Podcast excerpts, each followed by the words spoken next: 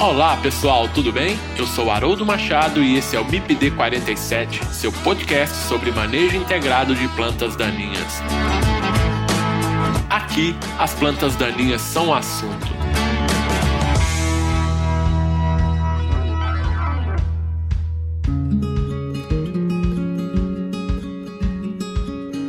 Pessoal, quem quiser interagir com o MIPD 47 pode fazer isso através do Instagram MIPD47, nos mandando directs. Vocês podem mandar e-mail para o mipd47podcast@gmail.com. Vocês podem ouvir o MIPD 47 através do site mipd47.com.br. Acessem o site e confira nosso conteúdo mipd47.com.br. E estamos também nos principais agregadores de podcast.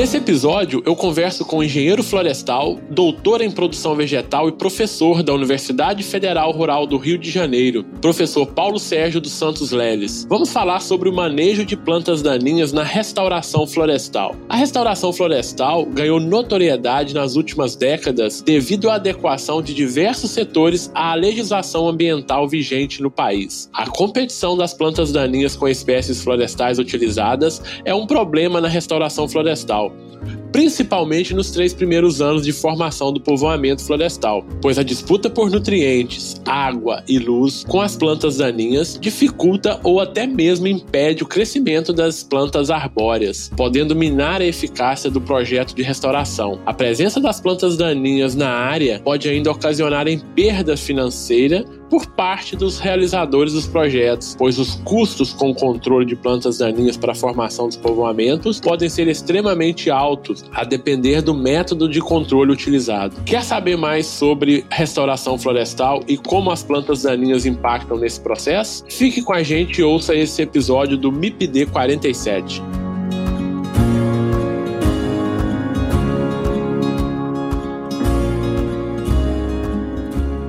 Tudo bem, professor Paulo Sérgio? Tudo bem, bom dia. Bom dia, professor. Seja muito bem-vindo e obrigado por bater esse papo com o MIPD 47. O prazer é todo nosso e parabéns pela iniciativa de divulgar as experiências de pesquisa para o público em geral que nós somos servidores públicos, a nossa obrigação é divulgar os resultados dos trabalhos das nossas equipes.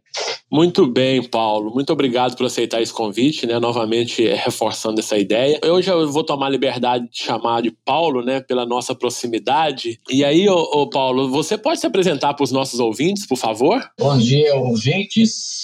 Meu nome é Paulo Sérgio dos Santos Leles. Eu sou engenheiro florestal, formado pela Universidade Federal de Viçosa. Também lá eu fiz meu mestrado, um curso de ciência florestal. Logo em seguida, eu fui fazer meu doutorado na Universidade Estadual do Norte Fluminense, em Campos do Goitacazes, né, a UENF. Fui da segunda turma de pós-graduando das Ciências Agrárias da UENF.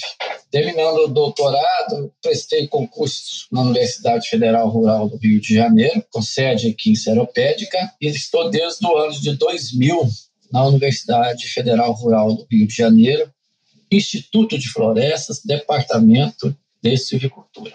Além desse aspecto acadêmico, né, eu sou uma pessoa que foi criado na zona rural, vulgarmente conhecido como roça, né, lá no interior de Minas, na zona da mata, lá em São Miguel do Anta, ao lado de Viçosa, vizinho da, do colega Haroldo.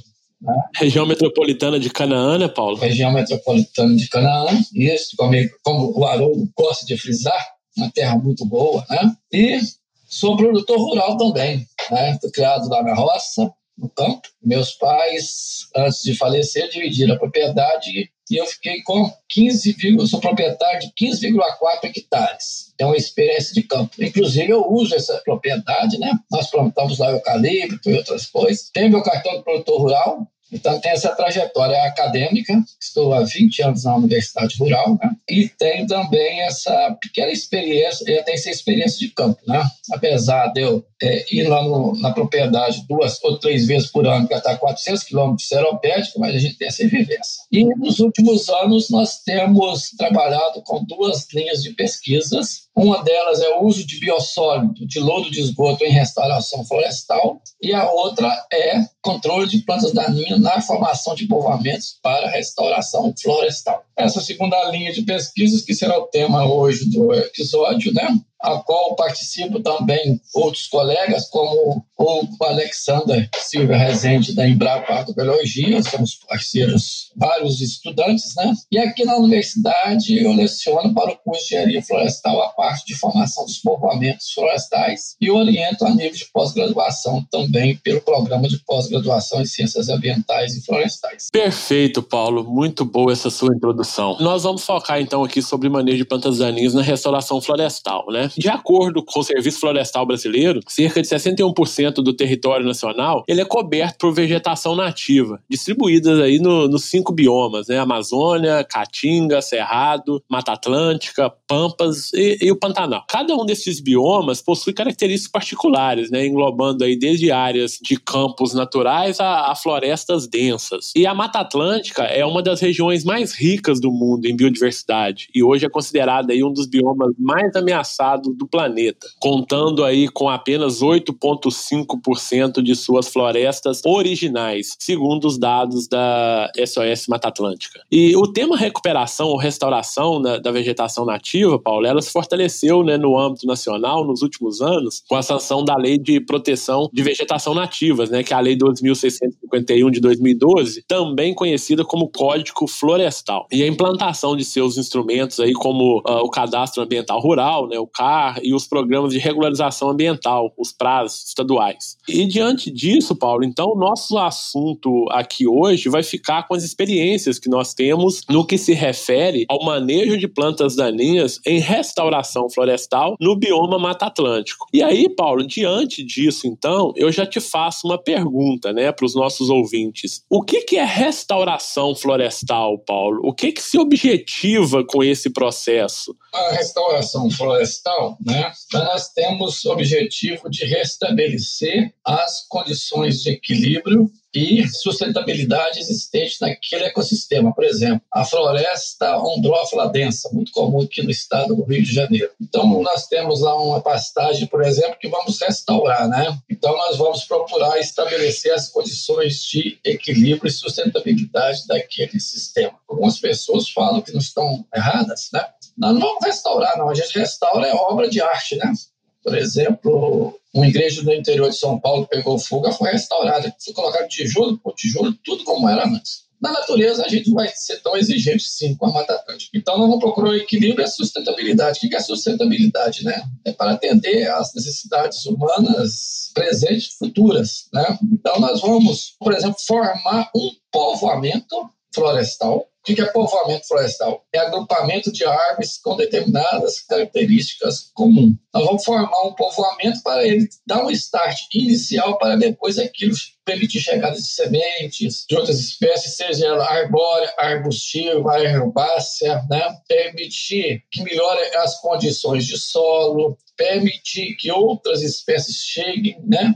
Espécie arbórea ou não arbórea. Então, nós vamos aumentar a cobertura do solo, material formador de serrapilheira. Então, nós vamos tentar permitir que ali vire um tipo uma floresta ao longo do tempo. Então, a nossa função é, via o plantio de mudas, a formação desses povoamentos. Esses povoamentos aqui na Mata Atlântica, como você disse bem, Haroldo, a lei chamada do Código Florestal, nós temos os cadastros ambientais rurais, a regularização ambiental e nós temos também formação de povoamentos florestais de medidas compensatórias ou mitigadoras de empresas. Quando foi construir o arco metropolitano, uma importante via aqui no estado do Rio de Janeiro, por exemplo, houve impactos negativos à natureza. Lembrando que todo empreendimento existe impactos que são positivos e negativos. Então, os positivos nós vamos procurar maximizar e os negativos nós vamos procurar minimizar.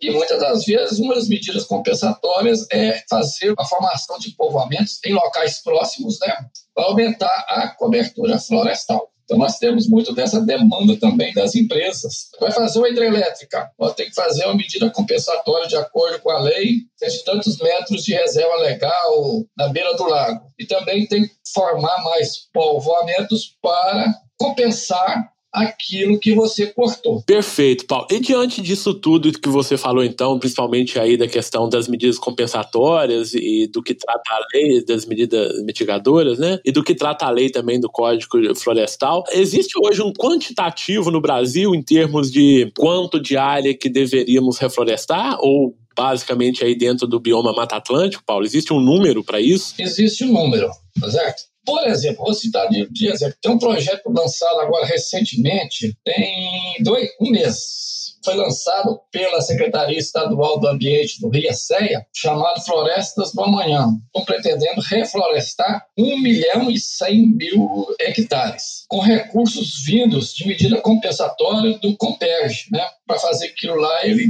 fez uma danificou, deu, danificou não, impactos negativos, né? Tirou bastante cobertura florestal, infelizmente uma obra que está parada, né? Coisas do governo do Brasil, mas então lá está dispondo uma quantia significativa de recurso financeiro para fazer esse reflorestamento. Então, tem muitas medidas assim e tem as medidas dos agricultores, né? que, como eu, precisamos ter as nossas áreas de preservação permanente. Eu, produtor rural, já tenho minha área de reserva legal, mas eu não tenho toda a minha área de preservação permanente na beira dos córregos ainda. Dentro da restauração florestal, dentro do, do plantio de árvores, né? É, quais são os principais entraves, então, quando a gente pensa em restauração florestal? Um dos entraves que as pessoas normalmente têm dificuldade de formar povoamentos florestais. Nós vamos formar povoamentos florestais para, para isso depois virar uma floresta. Essa formação pode ser plantio de mudas, por exemplo, que é mais comum, ou condução da regeneração natural. Uma das dificuldades que nós temos Primeiro, que muitas das pessoas, inclusive nas universidades, eu faço uma crítica a isso, ensina a restauração, forma os povoamentos de restauração, visando restauração florestal, como se fosse eucalipto. É totalmente diferente. O eucalipto é, normalmente é uma espécie, um, um gênero eucalipto, e a gente forma os povoamentos puros, de uma única espécie, normalmente. Pode ser com duas, pode ser com três, não tem problema. E no, na restauração florestal, nós vamos formar povoamentos mistos. Nós vamos plantar mudas. Te corrijo, Haroldo, a gente não planta árvores, a gente planta mudas, depois que elas viram árvores ou nós vamos conduzir a regeneração natural. Na minha opinião, não existe florestas plantadas. Aquele, aquele povoamento de eucalipto, aquilo é um povoamento de eucalipto. É uma cultura de eucalipto, mas os engenheiros florestais não gostam de falar de cultura, não, porque falam que isso é coisa de agrônomo. a eterna briga. É, não existe coisa de agrônomo de engenheiro florestal. Existe coisa boa. Então, nós vamos tratar aquilo como cultura de eucalipto ou povoamento florestal. Então, na restauração florestal, nós temos um dos principais entraves é exatamente o controle de plantas daninhas. Então, de 80% do, do que planta morre devido ao mato. Isso é um problema muito sério. Né? Isso é um número muito alarmante, né, Paulo? É um número alarmante. É muito comum a gente ver na vida, ah, nós vamos plantar mudas, vamos plantar árvores, tá bom. Plantar é só uma etapa. Depois, se não cuidar, morre tudo. Então, eu mesmo já vi vários exemplos por aí cá fora. Porque as espécies nativas, povoamentos mistos com espécies nativas, elas têm um hábito de crescimento relativamente lento. Você planta lá, elas demoram mais a crescer. Porque um dos motivos principais é o capim, que é muito competitivo com ela.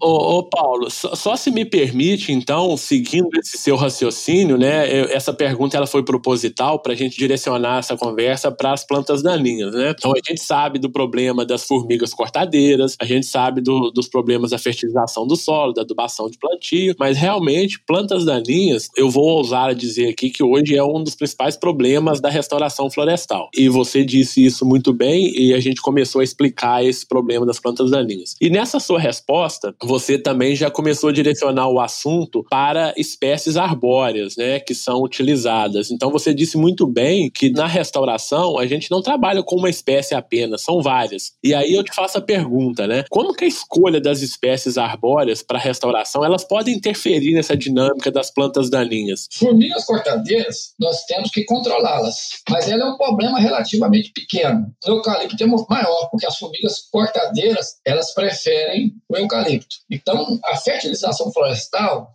apesar de muitos estudos, nós sabemos muita coisa, mas se aplica pouco porque nós temos uma diversidade de espécies grande. E as espécies arbóreas nativas respondem bem menos à fertilização, principalmente química, do que os eucaliptos, que são materiais melhorados, e do que as culturas agrícolas, que têm um ciclo muito curto. Então, na dúvida da fertilização, meu amigo, não há dúvida que você vai jogar dinheiro fora, só se tiver certeza. Então, isso é uma dica que eu já dou para os ouvintes. Não que eu estou dizendo que não tem fertilizar. Você pega uma análise de solo, ela vai te dar uma ideia vaga, porque as espécies variam muito. Tem muitas espécies que não respondem aquele NPK que você aplicou, por exemplo, 636, muito comum no eucalipto. O FH eucalipto, fosfato natural. Agora, um outro problema que nós temos também são mudas. Tem algumas pessoas que falam muda boa é muda grande. Não, muda grande não é muda boa. A muda tem 80 centímetros, está num, num recipiente pequeno, ela é muda ruim, está com o sistema radicular. Então, as espécies são importantes. Tem algumas espécies que convivem relativamente melhor com as plantas daninhas. Por exemplo, com a braquiária, com o colonião. Outras espécies são mais sensíveis. Em geral, as espécies que a gente chama de pioneiras, que são as espécies mais do estágio inicial de sucessão ecológica, eu, por exemplo, eu divido as espécies em pioneira e não pioneira. Viu, Paulo? Aquele negócio pioneiro, secundário inicial, secundário tardia clímax, aquilo é muito bom no livro. Na prática, se você dividir pioneiro e não pioneiro, você já está bom. Porque as espécies elas sofrem variações com, com os ambientes. Então, no local que a pessoa não vai fazer um bom controle, você tem um programa, por exemplo, de atender agricultores. Você sabe que o agricultor não vai controlar bem as plantas dali. Plante menos diversidade de espécies e mais espécies pioneiras que elas, elas são mais competitivas. Vamos supor que a pessoa vai fazer um controle lá de 3 em 3, 4 meses, essa pessoa ele não gosta de usar herbicida, por motivos qualquer que a gente tem que respeitar. Então, você, no local que percebe-se que as plantas daninhas vão ser mais problema, usa menor quantidade de espécies mais espécies pioneiras, tipo trema micanta, aroeira, capuruvu, paineira, essas espécies elas têm um hábito de crescimento mais rápido e elas são menos susceptíveis a plantas daninhas, são menos susceptíveis. Agora, se você plantar jatobá, jequitibá e não cuidar muito bem, vai morrer rapidamente. Mas com essas também você tem que cuidar. Então é aquilo que você ensina para os alunos, né? Lá na sua disciplina, eu também falo cá na disciplina de técnicas culturais, você tem que conhecer a planta daninha e as espécies, no caso, as espécies florestais. Mas, em geral, as pioneiras são menos susceptíveis do que as não pioneiras. Perfeito, Paulo. Então, é uma colocação importante, porque diferente da agronomia, né, como você comentou aí, quando a gente fala num plantio, por exemplo, de milho, né, a gente tem ali dentro daquela área tudo milho, né? Então, pode ser que tenha ali um híbrido simples, duplo ou triplo, ou uma variedade que seja, mas você tem ali tudo milho, é a mais. Quando a gente fala em restauração com arbóreas, né, espécies arbóreas, ali a gente tem uma variedade muito grande de espécies ali dentro e, como você bem disse, cada uma com um comportamento diferente. Então, não, a gente não não pode é, generalizar o manejo, né? Então é muito específico. E a gente tem observado isso quando a gente tem os nossos estudos, né? Demonstrando aí as diferentes, diferentes suscetibilidades dessas espécies, a competição com braquiária, por exemplo, a competição com colonião, a tolerância a herbicidas, né? Então a gente vê que isso é um mundo bem complexo quando a gente fala em restauração. E a gente conhece relativamente pouco sobre esse tema, né, Paulo? É, a gente conhece pouco. Nós fizemos agora um trabalho né, da nossa equipe aqui, foi um trabalho das estudantes de graduação, tá certo? Da iniciação científica, produzindo em vasos de 25 litros, vasos pesavam uns 30 quilos. Foi um bom exercício físico para os alunos, né? A ginástica. Vimos duas espécies, o jequitibá e a trema micranta, que é muito comum aqui na, na região do Rio de Janeiro, principalmente na região de altitude inferior a 300 metros a nível do mar. A trema conviveu bem com a braquiária e com o colonial. O Jequitibá sofreu muito. Eu tenho fotos, a gente está. O trabalho terminou a fase de, de campo em dezembro, terminou uma fase de laboratório agora em março, e agora nós estamos tentando escrever o trabalho. Então deu uma diferença enorme. E aí a gente, a gente nota isso no campo, com algumas espécies, o ingá, por exemplo, ele, ele convive bem, relativamente bem com a braquiária. A hora que você pega a, a corda tricotoma, que é o louro pardo, se botou braquiária no pé dele, ele não desenvolve, não. Muito bem, Paulo. Então, só pegando um gancho disso que você está falando aí, como que essas plantas daninhas elas afetam negativamente aí na, na restauração? Elas afetam o crescimento das espécies arbóreas, os resultados mostram isso. Elas dificultam conforme, por exemplo, a braquiária, ela dificulta a chegada de outras plantas arbóreas no subbosque, outras plantas herbáceas que podem ser interessantes, dificulta a formação de material formador de serrapilheira, né? e elas acabam, se você não cuidar, elas podem matar suas você você forma. É uma coisa que a gente sempre fala, né, Paulo? Além daquela competição ali por recursos, né, que a gente fala de água, luz, nutrientes, né, que são os básicos, dentro da restauração a gente tem vários outros pontos aí negativos, né? Uma, uma coisa muito importante que chama atenção, né, é a questão dessa dificuldade, vamos chamar assim, da dificuldade dessa diversidade de espécies na área, né, Paulo? Tem áreas aí com muita braquiária, existe uma dificuldade de sementes de outras espécies arbustivas ou arbóreas chegarem e se integrar a esse local, né? Então esse é um ponto também muito negativo da presença dessas plantas daninhas. E aí eu já emendo uma outra pergunta para você, Paulo, é, e você de certa forma já disse aí, mas não de modo enfático, quais são as principais plantas daninhas hoje que interferem na restauração florestal? É, é, as urocloas, né, conhecidas como braquiárias, e os pânicos, conhecidos como colonial. Aqui na nossa região, essas são os principais problemas, e grandes problemas, viu? Perfeito. Então, basicamente, quando a gente fala em restauração, pensando aí Mata Atlântica, né, no bioma Mata Atlântica, e quando a gente especifica isso um pouco mais, né, para o Rio de Janeiro, então braquiárias e colonião são as principais espécies, né? Em algumas regiões de Minas Gerais, por exemplo, São Paulo, nós temos o melinos, que é o capim gordura, né? Ele é bem mais fácil de controlar. Temos o sapê, que também é bem mais fácil de controlar, mas pode constituir problemas de plantas daninhas. Tem alguns locais que temos alguns problemas de trepadeiras. Aí elas são mais difíceis de controlar, mas são coisas mais bem localizadas. E quais seriam, então, se a gente pudesse falar assim, os principais momentos em que se deve realizar esse controle de plantas daninhas, Paulo? O momento é antes do plantio, né? Pode ser. Está lá o, a braquiária alta, você tem que roçar. Se estiver muito alto, a única coisa que você pode fazer é roçar que às vezes não tem condições nem de aplicar um herbicida, por exemplo. Se o capim estiver mais baixo, pode às vezes aplicar um herbicida. Planta. E aí, de acordo com as condições de sítio, até os dois anos você tem que fazer o controle. Conforme o método que você usa, às vezes você fica até cinco anos fazendo controle. Conforme o espaçamento que você usa, então você fica até cinco anos fazendo controle. Então, uma ferramenta importante no controle de plantas daninhas é o espaçamento, por exemplo. Então, tem uma coisa muito importante que a gente tem que avaliar. Qual é a qualidade de nosso sítio? O que é, que é qualidade de sítio? É a soma de todos os fatores que afetam a nossa capacidade produtiva. O que, que nós queremos fazer nossa capacidade produtiva? Lá no eucalipto, a gente mede capacidade produtiva por metro cúbico hectareano de madeira. Beleza. Aqui nós vamos fazer isso. A gente mede pela cobertura do solo. A partir do momento que o solo estiver coberto, já está semelhando a uma floresta, semelhando, né? Já está bom.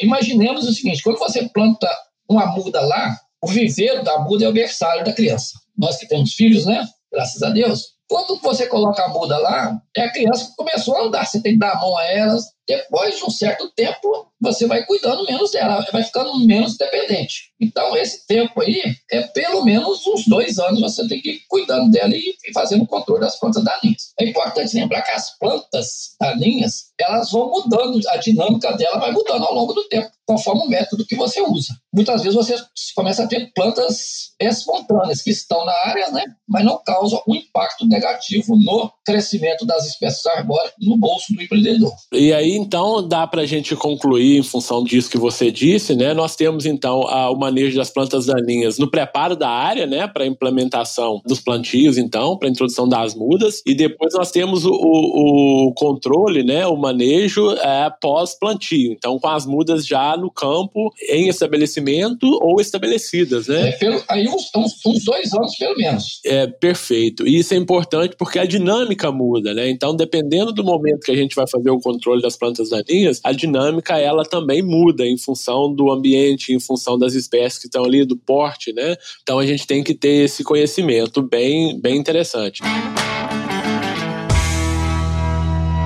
Você chegou a comentar também, iniciar esse no seu comentário, a questão dos principais métodos, né? Quais são esses principais métodos de controle hoje que a gente utiliza né, na restauração florestal? Só voltando aqui, é o seguinte: é muito importante aquele esquema do professor Pitelli, que a gente tem para o controle daninho, nós precisamos conhecer bem as espécies daninhas. A espécie arbórea é, é, difícil porque tem diversidade, o espaçamento de plantio é importante e o ambiente. Se chove mais, se chove menos, se o solo é de melhor qualidade, pior, né? Então, só ressaltando isso aí. Os métodos, na verdade, é, são, são os tradicionais, é um método cultural, fazer a nossa cultura da melhor maneira possível, ou seja, formar o nosso povoamento. Você, você vê que eu gosto muito de falar da palavra povoamento, né? Formar o povoamento da melhor maneira possível, melhor preparo do solo, melhor qualidade de muda, etc. Fertilização, bom controle de formiga, consórcio com cultura agrícola, onde permitir Talvez o terreno é tão ruim, não permite. Mas nós temos desenvolvido pesquisas do consórcio de espécies leguminosas fixadoras de nitrogênio, feijão de porco. Nós temos obtido muito sucesso. Pode fazer consórcio, por exemplo, com eucalipto. Com a cobertura do eucalipto que cresce mais rápido, ajuda no controle da planta daninha. Nós temos o método mecânico, roçar, coroar, né? Temos o método químico, que é o uso de herbicidas, pode usar normalmente os herbicidas pós-emergente, né?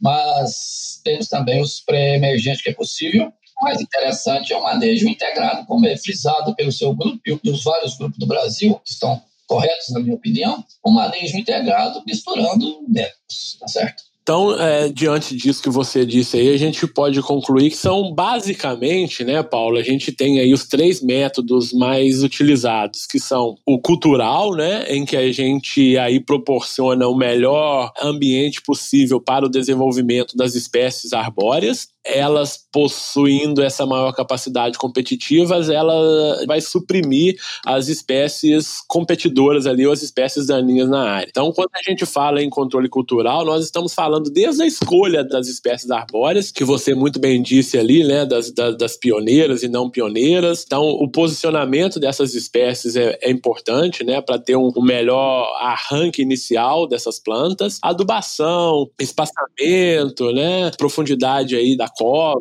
né? o tamanho, isso tudo está dentro do controle cultural que a gente, que a gente estabelece. Um outro método, né, que você frisou também aí, é o mecânico, né, e, e o mecânico através principalmente da roçada, seja ela através de roçadeiras é, acopladas a tratores em áreas mais planas, onde isso é possível, seja através da roçada, né, com roçadeiras laterais, também é muito utilizado. E um terceiro, né, Paulo, que tem ganhado muito destaque, principalmente em algumas áreas, alguns estados, é, nos últimos anos é o químico, né? E aí depois a gente vai falar um pouco mais do químico. Ô, Paulo, eu queria que você falasse para os nossos ouvintes é, um, um, detalhe de um experimento seu em que você comparou o controle químico com alguns herbicidas, nós vamos falar mais à frente, e o controle é, mecânico através da roçada em termos de regeneração natural, Paulo. Só esse resultado, o que, que você chegou de conclusão nesse trabalho que ainda vai ser publicado? Isso. Então, nós temos um trabalho feito em Cachoeira Cachoeiras Macacu, junto com a área de uma reserva ecológica, um produtor rural também. Então, antes do plantio, roçou, coroou, plantamos as mudas e fomos cuidando com roçadas até os 24 meses. Deu intervalo de quase três meses de roçada entre uma e outra, em média, durante dois anos. Outro, nós fizemos aplicação de herbicida, é, depois de alguns dias plantamos, uns 20 dias depois, abrimos cova, plantamos, e acho que aplicou o herbicida umas duas ou três vezes depois, seja ele de maneira geral ou às vezes com moitas. 24 meses depois, eu, Paulo, fiz um levantamento nas parcelas, né? quais espécies de regeneração natural que tínhamos. Espécie arbórea, que regenerou. No método mecânico, nós tínhamos por hectare 13 indivíduos de três espécies. No método químico, nós tínhamos 14 espécies com em torno de 1.900 indivíduos por hectare, variando acima de 30 centímetros até tinha planta, às vezes, até de 3 metros. Ou seja, o método mecânico, o método mecânico, o problema dele é que quando a pessoa vai roçar, se tiver alguma coisa que conseguiu germinar no meio daquela braquiária, ele corta. O operador da roçadeira lateral, que é até uma pessoa com muita experiência, que sempre executou para nós o serviço, ele simplesmente roça, né? Você pode falar, vai uma pessoa na frente com enxada, mas muitas vezes a planta tem 30 centímetros e não acha. Então foi isso. Método mecânico, três espécies com, com três indivíduos. Método com 14 espécies com 1.900 e poucos indivíduos por hectare. Esse é um resultado que eu sempre gosto de divulgar, né, Paulo? Porque, de certa forma, existe muito preconceito sobre o método químico de controle de plantas daninhas, principalmente na restauração florestal, né? Esse resultado, ele demonstra muito bem para todos, né, a questão que o herbicida ele pode ser uma ferramenta auxiliar se ele for usado de maneira adequada. Então, quando a gente vê essa diversidade de espécies nessa área onde no tratamento com herbicida, e aí nesse caso nós estamos falando do glifosato, né, que foi utilizado aí no manejo das plantas daninhas. Então, nesse experimento, nessa parcela, nesse tratamento específico, né, foram aplicados ali durante 24 meses, três vezes na área, se não me falha a memória, são, foram três aplicações apenas de glifosato nessa área. Eu vou deixar o link, Paulo, do, do seu laboratório para os nossos ouvintes. Depois você vai falar sobre ele para gente, mas eu vou deixar e lá a gente tem também algumas fotos, né, desse, desses experimentos que podem ser visualizadas pelos nossos ouvintes. Mas é nítido o quanto o controle químico ele favoreceu esse aumento da diversidade de espécies nessa, nessa área, né, Paulo? É, isso foram apenas espécies arbóreas. Esse levantamento, inclusive, quem fez ele do campo foi eu. Fiquei lá manhã, duas manhãs inteiras fazendo, olhando parcela por parcela, antes do cara roçar. Você entendeu? Aí depois eu falei, agora você pode roçar esse tratamento do mecânico, o mato estava alto. Isso foi feito em maio de 2019, para ser exato. Esse trabalho, propriamente dito, ele está numa dissertação da Jussara, bem orientada, que defendeu em fevereiro, está pronta a dissertação com esses dados também. É, você pode também, Haroldo, passar para os ouvintes o meu e-mail e telefone. Fique à vontade. Uma coisa bem legal, Paulo, que a gente tem é, contribuído né, aqui no estado do Rio de Janeiro, e esses resultados que a gente tem encontrado nos nossos experimentos, né, tem proporcionado algumas coisas legais. Então, por exemplo, se a gente pegar hoje no estado do Rio, tem uma resolução do INEA 190, ela foi publicada em 5 de dezembro de 2019, regularizando né, ou, ou estabelecendo normas para a utilização de herbicidas na restauração florestal. E isso foi um ganho ganho muito, muito grande, né, para os prestadores de serviço, para os produtores e para o próprio ambiente, tá? Porque com esses resultados a gente conseguiu demonstrar para o INEA, né, que quando utilizado de maneira adequada, com responsabilidade, utilizando os preceitos técnicos, o herbicida ele pode ser uma ferramenta e ele é uma ferramenta que auxilia muito, né, Paulo? Então, hoje tem uma, tem uma normatização aí, uma resolução estadual aqui no Rio de Janeiro que regulariza esse uso desse herbicida, né? Óbvio que tem ali ah, uma série de procedimentos que devem ser seguidos pelo solicitante, né? Pelo produtor, pelo prestador de serviço, mas isso foi um ganho muito importante para a restauração florestal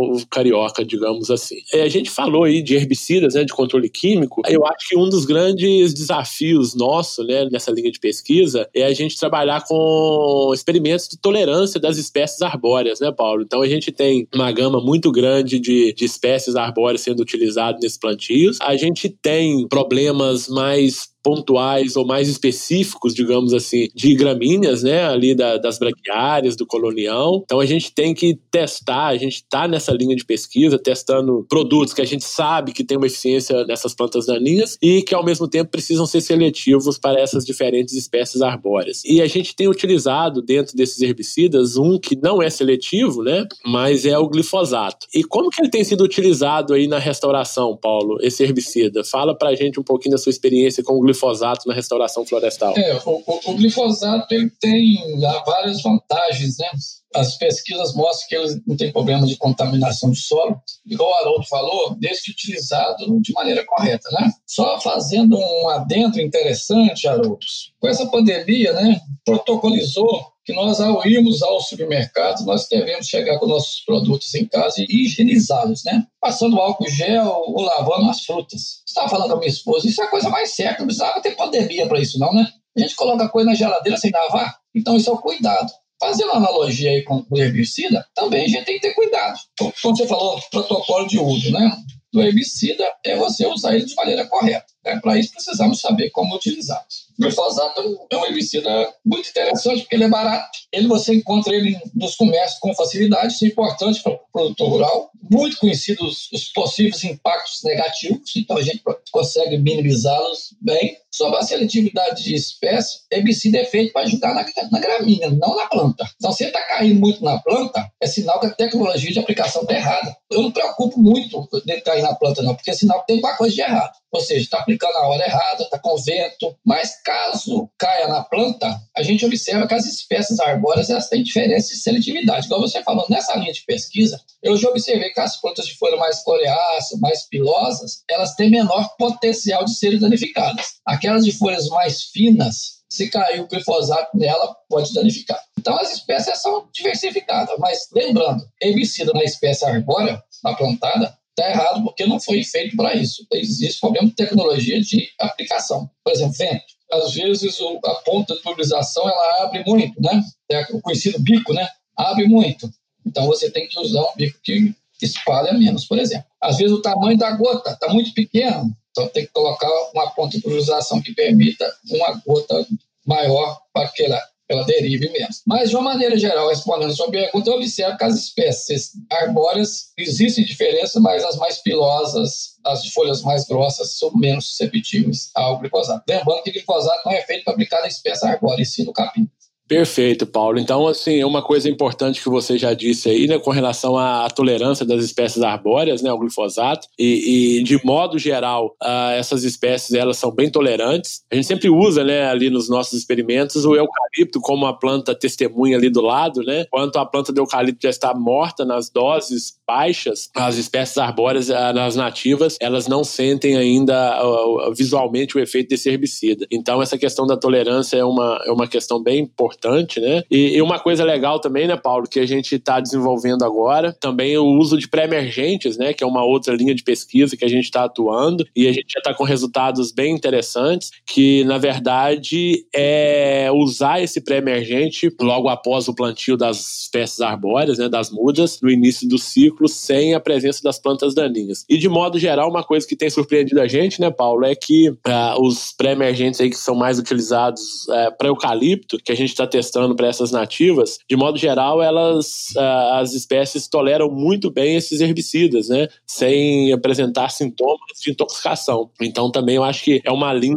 que vai agregar muito para os produtores também é, é esses pré-emergentes, né? Vou fazer uma observação aí. Nesse experimento que você pediu para me falar sobre, lá, que eu falei lá em Cachoeira Macacu, nós temos um tratamento que a gente fez o controle de herbicida desde o início, só na linha de plantio, com Roundup, glifosato, correto?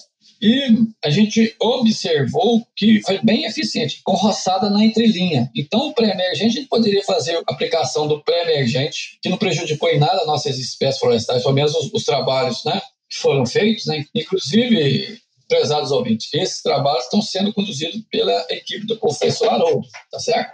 Eu estou, nossa equipe está apenas auxiliando, né? Você pode aplicar o pré-emergente na linha de plantio. Eu defendo sempre a gente diminuir a distância das plantas na linha e aumentar um pouquinho entre as linhas. Para quê? Para se você precisar fazer um contrator, por exemplo, roçada, você faz. Mais à frente, se você fazer um enriquecimento com outras espécies arbóreas de sombra no meio, isso é uma informação interessante, porque se mantém limpo com, assim, com poucas plantas, uns três, quatro meses, já está ajudando bastante. Ô, ô, Paulo, a gente vai mudar um pouquinho de, de, de assunto aí, né? É, que eu quero chamar a atenção para uma outra parte também, que quando eu comecei a trabalhar na área de, de, de, restauração florestal, eu senti que foi uma deficiência, né, que eu vi nessa área, que é a parte de tecnologia de aplicação de herbicidas, né? Então você já comentou um pouco aí na resposta anterior do problema de deriva, do problema da aplicação de maneira errada, né? não, não, não o problema da deriva em si, mas é a aplicação errada, principalmente aqui no estado do Rio, né? a gente percebeu esse ponto de melhoria bem, bem visto aí, né? Uh, e a gente tem atuado muito também nessa área de tecnologia de aplicação e tem conseguido ganhos bem expressivos, né? É, em termos de proteção da, das espécies arbóreas com relação ao contato com o herbicida, pela deriva, principalmente, né, e aplicação errada, e, e também com relação à própria, vamos chamar assim, proteção do, do, do, dos recursos ali é, externos ao plantio, né, é, e também com relação ao próprio aplicador. Então, a tecnologia de aplicação também é um ponto que eu quero chamar a atenção, que a gente evoluiu muito, principalmente quando a gente passou a utilizar pontas é, de pulverização com ar induzido, né, que produzem gotas grossas a extremamente grossas. A parte de treinamento do aplicador também foi uma,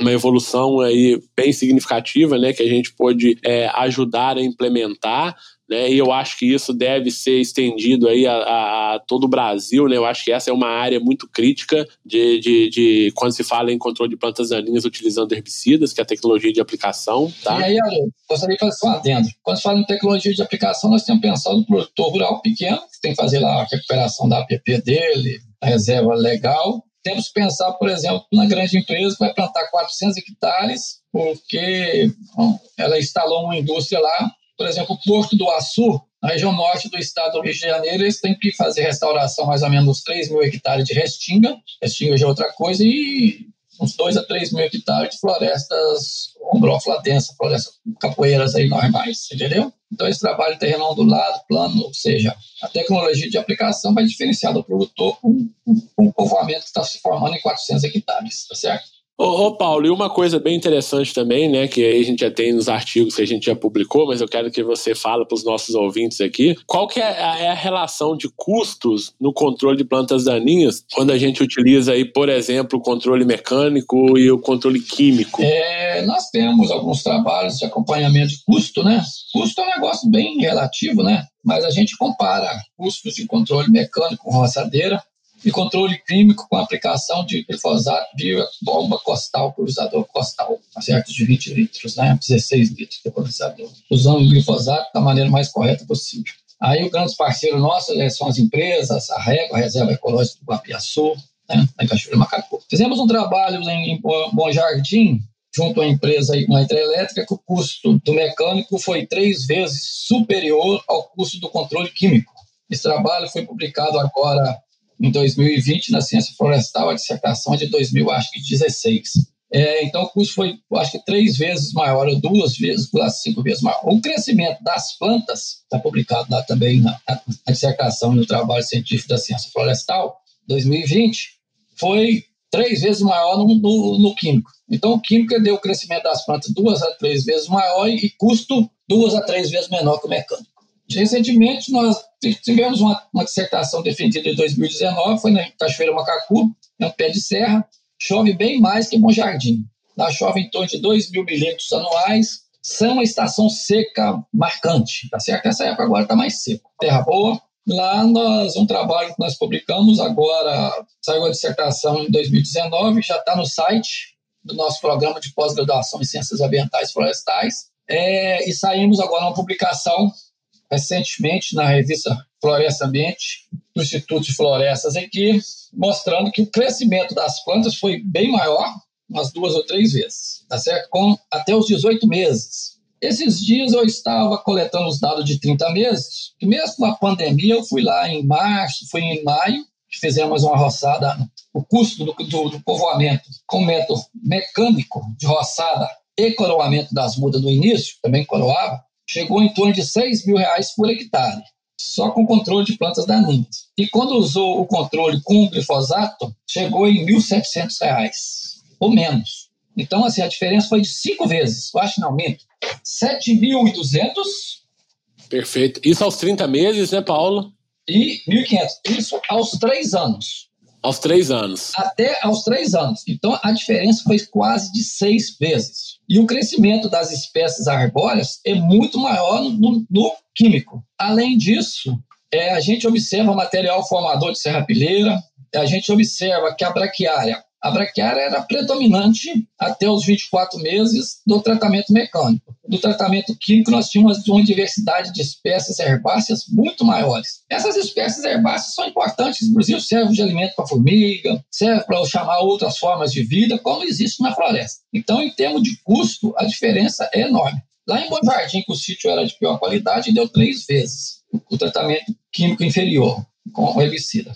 Aqui em Cachoeira de Macacu, o sítio é de melhor qualidade, a braquiária cresce, mas a diferença deu de cinco vezes, praticamente. Perfeito. Isso é interessante, né? Porque a gente quer desmitificar algumas coisas, né? Existe muito mito aí em torno da, do controle químico, né? Que é, às vezes acha que o químico é o vilão de tudo. E a gente tem demonstrado nesses trabalhos é que o custo, que é uma coisa muito importante, principalmente, né, para todo mundo, mas vamos pegar para o pequeno produtor. Então, é, a gente tem aí média aí de cinco vezes mais barato o custo da, da restauração quando se utiliza a, o químico, o herbicida. É, você falou, né, a gente tem os resultados que o crescimento das espécies arbóreas é maior, porque existe uma competição é, menor, o ambiente ele fica mais favorável ao crescimento das espécies arbóreas. Então, a gente tem custo mais barato, a gente tem um crescimento maior das espécies arbóreas e um outro ponto muito importante quando se fala em restauração, né, Paulo, que é a diversidade de espécies na área. Então, a própria tolerância que algumas espécies de plantas possuem ao herbicida faz com que esse herbicida, então, não controle essas espécies e elas vão crescer ali naquele ambiente, o que, para a restauração florestal, é altamente positivo,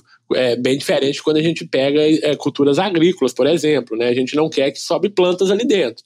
Então a questão da tolerância da espécie é, é, é um dificultador. Quando a gente pega, por exemplo, ferrovias, né, a espécies arbustivas e arbóreas que são tolerantes aos herbicidas utilizados em ferrovias é um problema. Mas quando a gente pensa na restauração, isso não é um problema. Isso é algo que é desejável, que tem auxiliado muito nos processos aí, nos trabalhos de restauração. Você tira a, a monodominância de uma espécie, tipo a braquiária, você cria ambientes, espaço, inclusive, né? Você cria espaço para que outras espécies herbáceas possam crescer. E aí elas ficam lá dois meses, seis meses, né? Elas se decompõem e aí vai, vai ter essa dinâmica. Nesse trabalho de, que eu mencionei para você, do, do tratamento com herbicida e mecânico, eu gostaria de frisar que esse trabalho tem mais dois tratamentos, tá certo? São quatro tratamentos. Então, comparando esses dois tratamentos, a gente observa o seguinte: no tratamento químico, com herbicida, com glifosato, que nós aplicamos, eu acho que três, duas ou três vezes após o plantio, às vezes você aplica só em moitas, porque começa a crescer, o próprio sombreamento diminui a braquiária. Nós fizemos enriquecimento com outras espécies, espécies que gostam de luz, como por exemplo a Melanox brauna, a famosa brauna, que é uma espécie ameaçada de extinção. Nós produzimos algumas mudas no viveiro e plantamos lá. Como é que plantou? Abre-se uma cova com enxadão e planta. Pau Brasil, plantamos também. Palmito Jussara, que é nativo lá da região, na, na locais de mais altitudes, plantamos. Então você já começa a diversificar as espécies arbóreas, além da chegada de outras espécies, como já foi falado numa resposta anterior. E a gente observa a dinâmica das plantas herbáceas muito maior. Talvez a gente chega lá, tá, a formiga cortadeira está atacando a herbácea, mas não está atacando a arbórea. Por quê? Porque tem uma herbácea que ela gosta mais. Vezes ela está o olheiro dela está a 50, 30 ou mais metros, basta seguir o carreiro dela que você acha lá longe. Então, por quê? Ela prefere, né? E as formigas também têm os aspectos negativos, mas têm os aspectos positivos. O custo ele é muito diferente, sabe? Perfeito, Paulo. E nossa conversa está chegando ao fim. Tudo que é bom dura pouco, né? A gente já está chegando para o fim da nossa conversa. Ô, ô, Paulo, você quer fazer uma consideração final aí para os nossos ouvintes? Um outro método que a gente tem trabalhado, tem gostado muito, é o método integrado que a gente tem feito. Ou aplica o herbicida antes, planta as mudas eh, arbóreas depois de alguns dias. Depois que esse capim seca, a gente faz semeadura de feijão de porco e quando, por exemplo a gente faz a semeadura desses, ou só de um, só, só feijão de porco. Eu gosto muito do feijão de porco, que é uma planta rústica, em cima da palhada do capim que foi aplicado o herbicida. E esse material cresce ali por supressão o abafamento ele dificulta o crescimento da, das, das, plantas de braquiária, por exemplo, ou colonial. Às vezes é necessário você capinar, fazer uma capina de algumas plantas. Esse material fecha e esse material fica lá. Depois você pode roçar ele se quiser ou deixar ele lá. Pode ir lá coletar semente. Uma outra possibilidade que tem é você aplicar o herbicida só na linha de plantio e no meio da linha você roçar a braquiária, mas fica mais caro.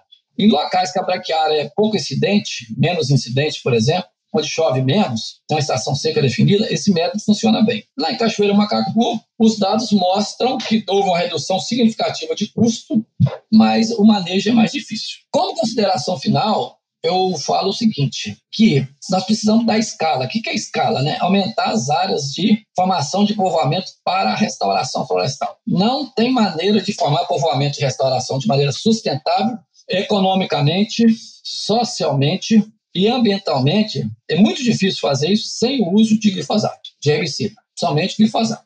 Por quê? Porque os custos ficam muito altos. Pensa para nós, socialmente, o que é socialmente? Botar um homem lá com a enxada, capinando, coroando as plantas duas horas da tarde, coitado, expondo a coluna dele, roçadeira, ou fazer uma aplicação de herbicida só de manhã. Eu acho que socialmente é melhor fazer, fazer essa aplicação de herbicida. Ecologicamente, a gente observa que nas quadras, nas unidades onde se aplicou herbicida, existe muito maior diversidade de plantas arbóreas, arbustivas, herbáceas, maior material formador de serrapilheira, do que na hora onde a gente fica roçando. A roçada, caros ouvintes, é a pior coisa que tem. Tá certo? Essa preconizada, o negócio roçada, ela pode ser usada junto com a herbicida. Você tem algumas moitas, você vai lá e roça. Você vai lá e capina. Igual nós fizemos nos experimentos nossos. Mas eu, eu acho fundamental para nós sairmos, para a gente dar escala, para atender as demandas, fundamental o uso de herbicida, principalmente os à base de glifosato, quem sabe os herbicidas pré-emergentes também, conforme a situação, né?